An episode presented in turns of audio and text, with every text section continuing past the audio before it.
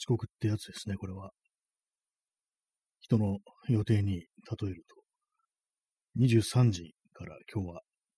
ラジオやりますと言ったのに、11分遅れて始めました。えー、新谷です。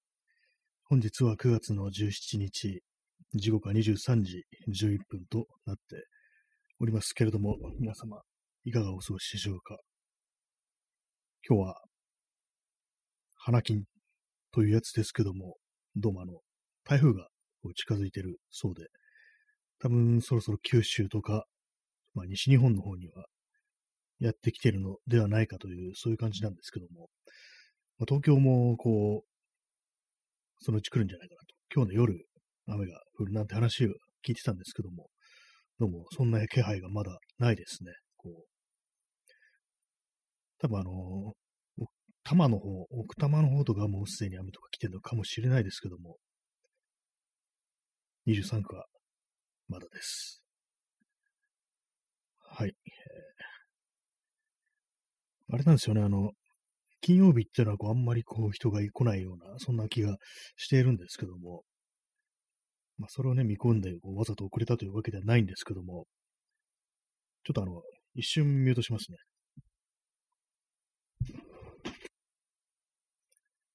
はい、えー、戻りました。何の話でしたっけ？まあ、あの、そうです。金曜日、花の金曜日。なんで、まあ、まだ誰も来てないということで、好き勝手やっていきたいと思うんですけども、今日のこのタイトルの画像はですね、これはあの、漫画です、漫画。カリブマレー原作、川口海二作画の、えー、ハードルーズという、これ探偵ものですね。80年代だと思うんですけども、この漫画。の主人公の時正蔵が依頼人の美女に浴場し、性的な視線を向けながら食事に誘うも、あなたの用事はもう済んだのと断れるシーンを書きましたというね、まあそういうやつなんですけども、なんというかね、こう、漫画とかね、何でもそうですけども、主人公がこう、そういう衝動に身を任せて、なんか失敗するっていうシーンを集めて、それを、そういうシーンをね、模写していこうかな、なんていうふうに、ふと思ったんですけども、どうでしょうかっていうね。まあ、そんな、そんなシーンそんなにないだろうっていう、ね、気もするんですけどもね。まあ、そんな感じで、あの、都の性欲透明打って、そうですね、漫画とか、まあ映画とかそういうね、そう作品の登場人物がそういうね、衝動に身を任せて失敗するシーンという、そういうシーンをね、そういうシーンの、その、ね、男の顔というものを描いていこうかなっていう、そういうふうに思ってます。まあ、そういうふうに思ってますって、特に何も考えてないんですけどもね、たまたまさっきこのハードルーズっていうのを、Kindle Unlimited, Unlimited でね、こう読んでて、そんなシーンが出てきたので、まあ、今日はこれを書くかっていうね、そんな感じで書きました。私のね、こう画力がなんかこう不足してるというか、こうね、うまく書き写せてないのでね、なんかオリジナルのよりなんかやらしい感じの目になってますね。まあ、そんな感じで、こう、書かさせていただきましたというね、そんな話でした。えー、インスタントコーヒーを飲みます。いきなりですけどもね。思うんですか？あの、あんまりこう口を聞いてない日、ほとんど声を発してない日っていうのは、なんかちょっとあの声が高くなるような気がしますね。結構その人と喋ることがあって、で、まあその日、その後にこう、こういうふうにラジオで喋るっていう時に、なんとなくね、そういう日はなんかちょっと声が太くなってるような、低くなっているような、そんな感じがするんですけども、まあだからって感じですよね。まあでも一種声も筋肉、喉の筋肉みたいなものだということで、ウォーミングアップしてからなんかこう喋るとだいぶ雰囲気も違って聞こえるのかななんていうふうに思うんですよね。結構よそのね、他の人の放送とか聞いてると、日によってだいぶ声が違ったりするなっていう、そういうことがありますからね。あ、P さん、聞こえないのは自分だけでしょうか。あ、またこれですね、この、ラジオトークなのか何なのかわかんないですけども、ね、私の環境はあれなのかどうかわかんないですけども、聞こえてない。聞こえてますでしょうか？聞こえていたらハートか何かいただければと思います。と言ってもこれが聞こえてないとね、ちょっと反応しようがないですよね。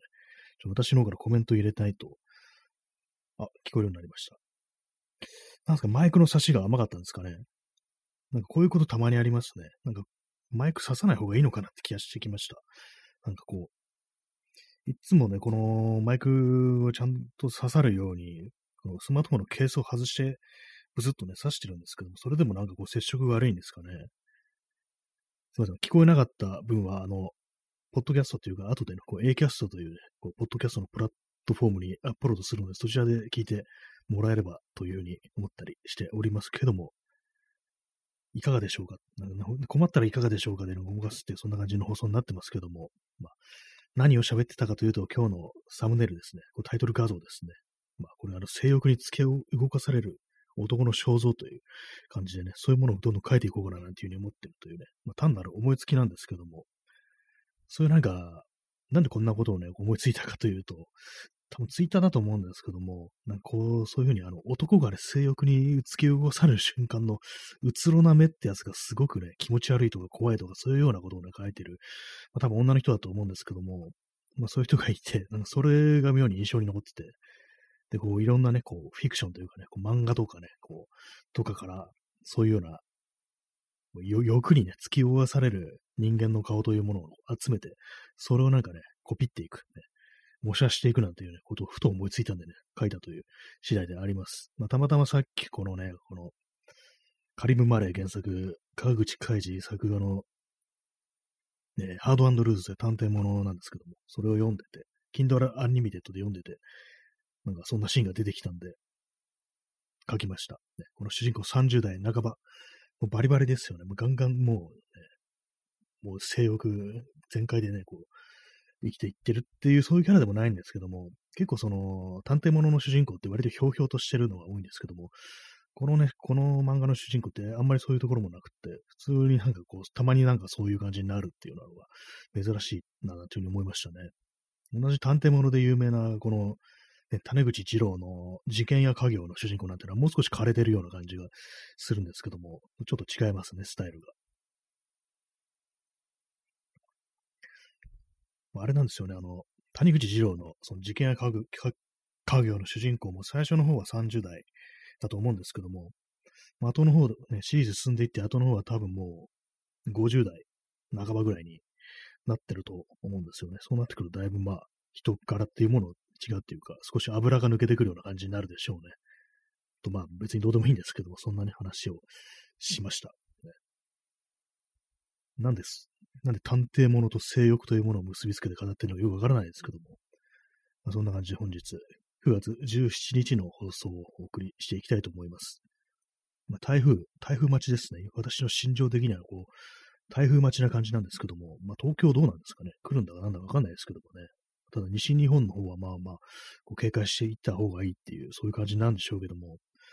でもこのね、なんかこう何年か、で、まあ、2019年ぐらいから本当になんか気候がおかしくなったっていう実感があるというようなことは、まあ、この放送でも何回もね、言ってますけども、だからね、そういうのを考えると、なんか今年もまたっていうようなことを考えてしまいますね。はい、えー、それだけです。台風、台風についてそんな、台風の思い出ってないですね、別に。なんまこうやばいっていう、水がやばいっていうね、ことはなかったんですけども、昔、あの、親戚の上に、夏休みに、子供の頃夏休み親戚の上に、家に行って、その間に結構ね、台風が、台風というか、まあ、大雨だったか台風だったかどっちか忘れましたけど、来て、まあ、海水浴の予定とか流れて、で、まあ、でもちょっと、外出ようっていう感じになって、なんか、おじのね、運転する車とかに乗せられて、こう、外出てたんですけども、もう結構その、外をね、こう、運転してるときに、増水してきて、割となんかこう、タイヤの半分ぐらいまで、ホイールのね、半分ぐらいのところまで浸かるような感じになって、結構車がなんかイオンを立てたっていうね、なんか妙な、エンジンから妙な音を立てたっていうような思い出があるんですけども、まあ、無事に帰ってこれたんでね、まあ、特に車にもダメージはなかったみたいなんですけども、そのぐらいですね。それ以外になんか本当にやばい水害の、ならないんで、まあ、ただもう東京とかでも本当になんかこう、昔は結構治水がまだ、ね、こうちゃんとしてないとこも結構あったりしたらしく、多分ね、80年代とかまでは、そういうのがね、終わったらしいんですけども、ある程度こう整備されるようになってから、じゃあ水をね、逃がす、こう、スペースというものをその地下に作ってから、こう、増水して、ね、こう、川が溢れるなんていうことはなくなったなんていうふうに聞いたことがあります。まあ、それでも場所によってやっぱり、ね、こう、まあ、海抜ゼロとか、とか川のすぐ近くだとか、そういうとこ住んでると、やっぱりある程度の不安というものはあったりするみたいですね。まあ、場所によっては本当に溢れ、たまに溢れたりして、まあ、床上とかまで行かなくても、ちょっと地下室とかに水が流れ込んで、なんか、側に人が亡くなったなんていう話をね、東京でも、確かもう何何年か前かは、4、5年ぐらい前ですかね、そのくらいに聞いたことがあるような気がしますね。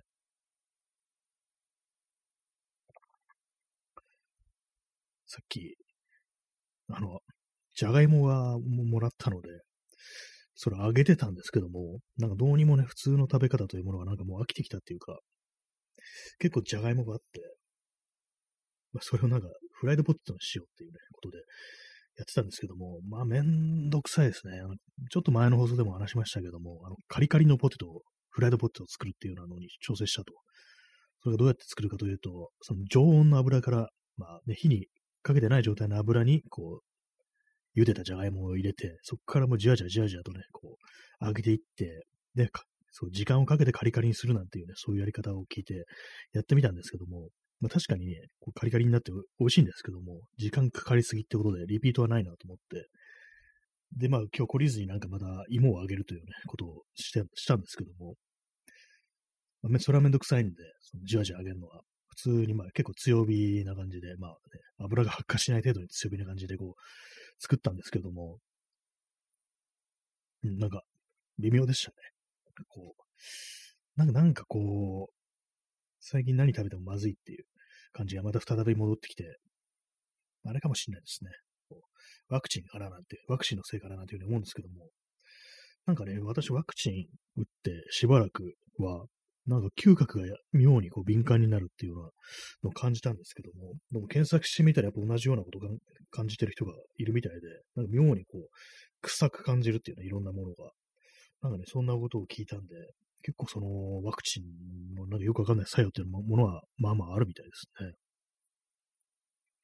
え P さん、油につけて電子レンジ使用はいかがでしょうか？ああ、どうなんですかね。油につけた状態で電子レンジしようっていう私やったことないんですけども、なんとなくその、あれはなかったですね。発想なかったですね。あんまりこう、電子レンジってなんかこう、うまく、こう、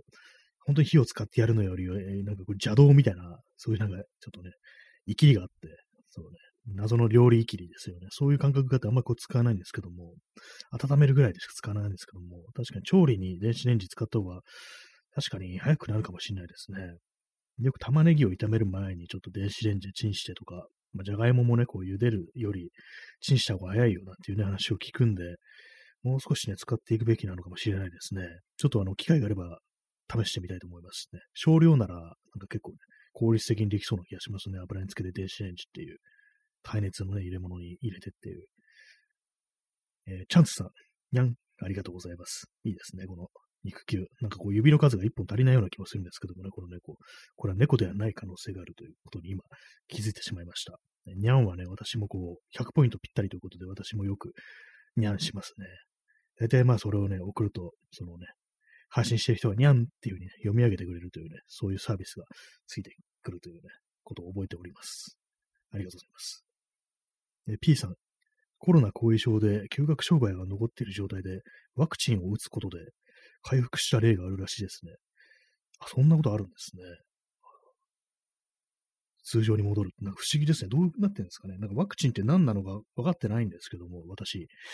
なんか、ナノマシンをなんか注入するっていうようなことは知ってますね。それであの全身の組織を作り変えて、こう、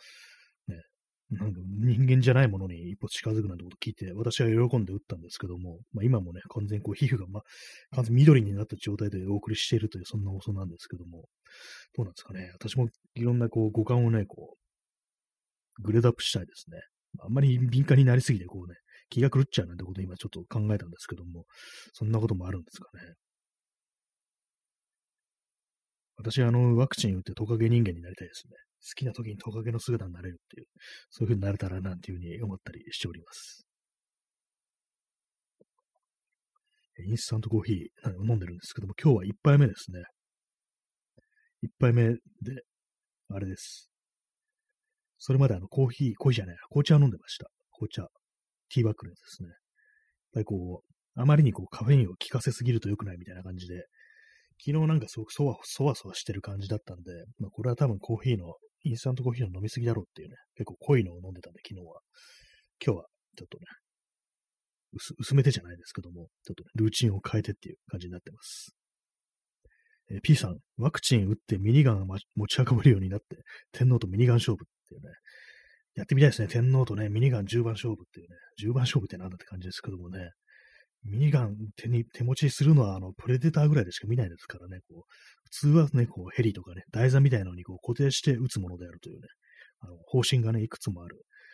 ね、銃なんですけども、ね、機銃ですよね。戦闘機とかに乗っかっているようなヘリとかね、そういうものなんですけども、本当になんかこう、急にマッチョになったりしないかなって思いますね、ワクチン打って。あと、あれですね、あの、ワクチン打って、その嗅覚以外にも、ちょっと視力が上がったような気がするんですよね。いつもなんかもっとぼやけてる感じで、調子悪い時もっと視力下がるのにな、みたいな、寝起きとかね、結構、なんか、霞んでるなって時もあるんですけども、なんかそれがなくなったような気がしますね、打ってから。前にワクチン打った時は、あのー、あれですね、心配能力がね、向上したような気がするんですよね。打つたびになんかいろいろこう、ね、体の機能が修復されていくみたいなということはあるんですかね？自民党、自民党の連中はなんかこう、ね、すごいに身体能力を強化するようなね、ワクチンを打ってるんじゃないかと私は思ってます。寿命がめちゃくちゃ伸びた麻生太郎とかね、考える第にちょっと絶望するんですけども、200歳ぐらいまで生きる麻生太郎とか今想像しちゃったんですけども、だからあのね、コロナに対して舐めた態度を取れるっていうね、収束したんじゃないかみたいなことをね、ちょっと言い始めるなっていう、そんなことを考えてしまったんですけども。はい、ね。また、まあ、本当毎日毎日よくわかんない話してますね、本当に。よくわかんない話をしてんのはよくわかんない世の中だからであって、私が悪いわけではないというね、そういうことはね、ちょっと言っておきたいですけども、まあ、今日、今日という一日、まあ、降りそうで降らない一日と書きましたけども、まあ、それ以外に、ね、個人的にどうだったと言われると、なんかこう、あれですね。1ミリも前進してないというね、そんな感じの、あれでしたね。まあ、調子はあまり良くないですね。まあ、天気のせいにしたいですけどもね。なんかこの辺、このぐらいの気候っていうのも逆に嫌な気がしますね。もう少し、なんかものすごい暑いか、すごいね、こう、冷えてるか、すごいとかで言わなくて、言わなくても、こう、寒いぐらいの、ね、感じの方が、どっちかの方がね、調子がいいような気がするんですけども、まあ、それもね、それもなんとか、か鬼の犬間の的な感じで、冬になったら寒い寒いってね、文句言ってるんでしょうね。ということで今思い出したんですけども、この放送もずっとね、1年やってるってことは、もう冬を超えてるんですよね。なんか記憶ないですね。冬どうしてたか。確か去年のね、12月とかは、このポッドキャスト、このラジオじゃなくて、ライブじゃなくて、ポッドキャストを、なんか外でね、こう喋ってたっていう記憶がありますね。よく公園に行って、こう、ブツブツね、こう、喋りながら録音して帰ってアップロードするなんてことをやってたという記憶があります。はい。なんかわかんなくなってきましたね。これ時間がなんかわかんなくなってきました。本当にこう。ちょっとさっきね、あのー、その漫画を読む以外に、Google マップを見て、で、まあ、ストリートビューありますよね。ストリートビューってあの、時間を遡れるっていうね、機能があるんですよ。時空を超えるっていう機能があるんで、まあ、要はその、昔撮られたストリートビューっていうね、まあ、一番古いのは2008年ぐらいとかなんですけども、そういうのを見て見てると、2008年ぐらいってかなりなんか街の様子が暗く見えるんですよ。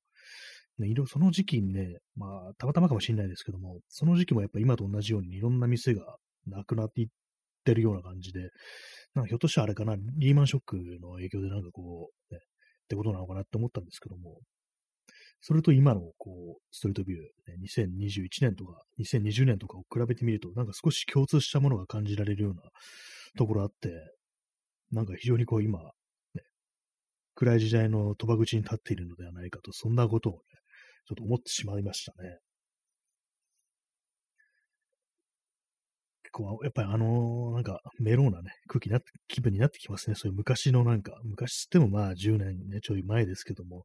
そのぐらいでもね、結構まあ、なくなったね、店はやっぱあるなっていうのがあったりして、まあ今、ね、本当にこう、今年はほん去年と今年は本当にね、いろんなものがなくなってるっていう、そんな感じになってるでしょうけれども、どうなんですかね、こう未来からしたらね、こう、もう少し先のね、こう、世界から今の時代を振り返るとどういうふうに見えるんだろうっていうことは思ったりしますね。結構まあ長いことをやってたお店がもうね、今回のこれでもう閉めますなんていうね、そんなのもあったりして、なんかなんとも言えない気持ちにはなったりしますね。コーヒー飲みます。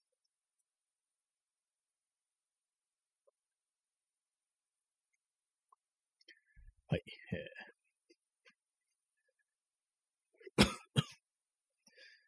あれなんですよ、あのそれ以外にも、それ以外にもって、まあ、いろんなね、ものをこう見たりね、聞いたりしてますけども、あのコミュニティラジオっていうね、ものがあると聞き、まあよくわかってないんですけども、まあ日本にもね、海外にもいろんなとこありますけども、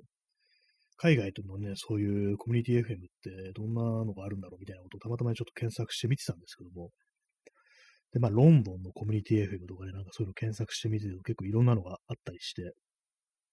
で、その中に、あの、まあ、特に若い世代、層に向けてこうやってますっていうね、そういうようなラジオがあったりするんですけども、でも本当になんか16歳から26歳とかなんかそんなようなね、層に向けてやってるっていうような感じで、まあそれでまあ喋ってるのひょっとしたらあの若い人たちが喋ってるっていうそういうものなのかもしれないですけども、結構思うんですけども、自分がそのぐらいの年代だった時に、まあ、若い人向けに、まあ、こういうのやってますとか、こういうのやろうっていう、そういう話があったとして、して、なんかそういう自分の若さというか、自分がこの年代のね、このいう、あれにくくられてて、こういう若者であるっていうふうな、そういうなんか意識ってものを持ってたかっていうと、全然なかったですね。だからなんだという話になりますけども、なんかこう、そういうなんかくくりに入れられたくないっていう感じは結構その頃、ね、あったと思うんですけども、だからね、そういう人間であるんで、まあ私今、まあ、全員がね、全部が全部そういうわけでは絶対ないんですけども、なんかこう、学生さんとかがね、こう、学生がこうやってる、こういう、こういう、こういう活動です、みたいなことを言ってると、なんか結構変なね、なんか座りの悪さみたいなのを感じたりして、まずなんかこう、その自分がね、このこの年代の、まあこういうね、あれでこう、大学生ですみたいなことを前面に押し出してるのを見ると、なんかこう、非常にね、なんか、何かしらブランドみたいなね、なんかこう、ちょっとこれ、かなりセンシティブな話題になりそうですけども、まあ、世の中からこう見られる通りにの自分というものをそのまま押し出していくっていうか、まあ、別にそれが罪ではないんですけども、なんか自分だったら結構これ嫌だなみたいなふうに思うことが割となんかあったりして、それはなんていうんですかね、こう、まあ、女子、高校生とかがね、ぐらいのね、そのぐらいのね、女子がなんかこう、自分で自分のこと JK っていうような、なんかそういうのに近いようなことをちょっとね、感じてしまうというか、まあそういうふうに言わせる何かってものが、私は今の時代にあんのかなみたいな、そうそういうことをね、ちょっと考えてしまうというね、ちょっと曖昧な感じの話をしましたけども、なんか、まあ自分がこう、そのぐらいの年の時はね、まずそういう感じで、その、まず最初に年齢のこととかね、こう、若者であるっていうね、そういうとこから入られるので多分、だいぶ嫌だったろうな、なんてことをね、ちょっと、若き日々をね、こう、思い出しながらね、なんか、そんなことを感じたという話でございました。はい、今、パソコンがスリープに入ったので、キーボードをね、叩いて、スリープ解除したというね、そんな感じです。こう喋ってね、喋ってると何もね、こうクリックしたりしないんでね、こう、画面が暗転するので、まあ、それを解除するためにっていうところですね。今日もあの、カラに水が1リットル入ったボトルがあるんですけども、それが全然減ってないです。水飲むの難しいですね、なんか本当。最近なんか本当に飲めなくって。まあ、涼しくなってあんま汗をかいてないからっていうのもあると思うんですけども、なんかこう、水がプレッシャーになってきましたね。2リットル飲まなきゃいけないっていうのがなんかプレッシャーじみて思えてきて、結構ね、寝る前になんか500ぐらいグイって一気にいくなんていう、そんな感じになってますね。まあでも2リットルには足りないんですけどもね。結構まあ痩せるのになんかこう、水を飲みまくれなんていう話ありますけども、確かに少しはこう、関係してるのかなというふうに思いますね。なんか本当にこうコロナになってから、そう健康にね、こう、気を配るね、こう余力というかね、なんか余裕みたいなものが一切なくなりましたね。なんか結構どうでもいいみたいな気分になって、非常に良くないんですけども、全然こう運動もしなくなったし、筋トレしようかなと思ってね、前に筋トレしたの、えー、3週間前、いやもう1週間、1ヶ月ぐらい前ですね。そんな感じになっちゃってますね。はい。ストレッチ的なことすら、まあ一切してないというね、まあ、そんな感じの不健康な放送でも限界の状態でお送りしてるというね、このラジオ放送なんですけども、夜部屋で朝を待つっていうね、タイトルでやっております。毎日やってるっていうね、参りましたね。こんなの毎日やってるやついるんだっていう感じでびっくりしますけども、